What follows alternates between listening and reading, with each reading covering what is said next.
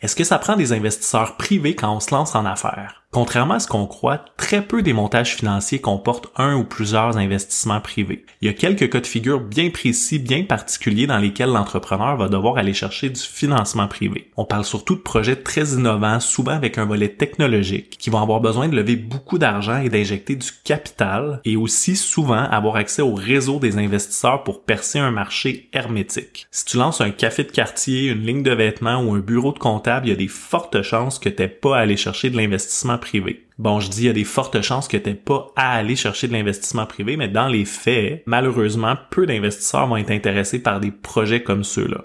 C'est pas impossible, mais c'est rarissime. La grande majorité des projets entrepreneuriaux se financent principalement par les fonds de l'entrepreneur, les fonds de développement économique, les fonds de l'entourage qu'on appelle du love money, qui est une catégorie à part, qui est pas de l'investissement privé en soi. Et le montage financier du projet est souvent complété par une portion bancaire qui va financer des actifs plus traditionnels, par exemple un fonds de roulement, des équipements, c'est-à-dire des aspects du projet tangibles sur lesquels ils sont capables de prendre des garanties. Donc l'idée que quand on a un projet d'affaires, faut commencer à convaincre des investisseurs, c'est un petit peu une légende urbaine. La plupart des projets entrepreneuriaux démarrent sans qu'il y ait une injection de capital externe. Quand on parle de projets plus traditionnels, c'est souvent au moment de la croissance que les investisseurs vont démontrer un certain intérêt.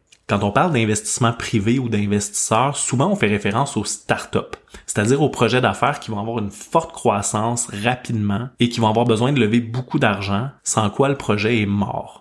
Par exemple, si on développe une nouvelle application mobile qui va calculer les déplacements, il faut être capable de ramasser beaucoup d'argent rapidement, d'abord pour mettre en place la quincaillerie technologique, mais aussi pour la tester et arriver rapidement à ce qu'on appelle un release candidate, c'est-à-dire la version qu'on est prêt à lancer. Donc il y a toutes des étapes de prototypage qui viennent précéder ça et c'est pour ça qu'on a besoin de beaucoup d'injections de capitaux. Aussi, il faut savoir que ce genre de projet-là, ils ont un momentum à respecter au moment du lancement c'est très difficile de faire ce qu'on appelle un soft launch, un lancement plus en douceur dans ce genre de projet-là, parce qu'à partir du moment où on sort une nouvelle technologie, on va être rapidement copié, donc c'est important d'avoir une longueur d'avance très rapidement. Donc l'idée d'aller chercher un ou deux millions en financement privé, ça s'applique vraiment à un certain type de projet, des projets innovants. Si tu as de l'intérêt pour ce domaine d'affaires-là, je t'invite à aller voir le site de Ange Québec que je vais mettre sur ma page Monsieur Entrepreneuriat. C'est un regroupement d'investisseurs privés au Québec qui finance ce genre de projet-là. Tu peux aller jeter un coup d'œil à leurs critères d'admission et même soumettre un projet si tu crois qu'il est suffisamment innovant et qui se qualifie. Si tu veux lancer un projet dans un domaine plus traditionnel, dis-toi que le fait de ne pas avoir d'investisseurs privés veut pas dire ne pas avoir d'argent.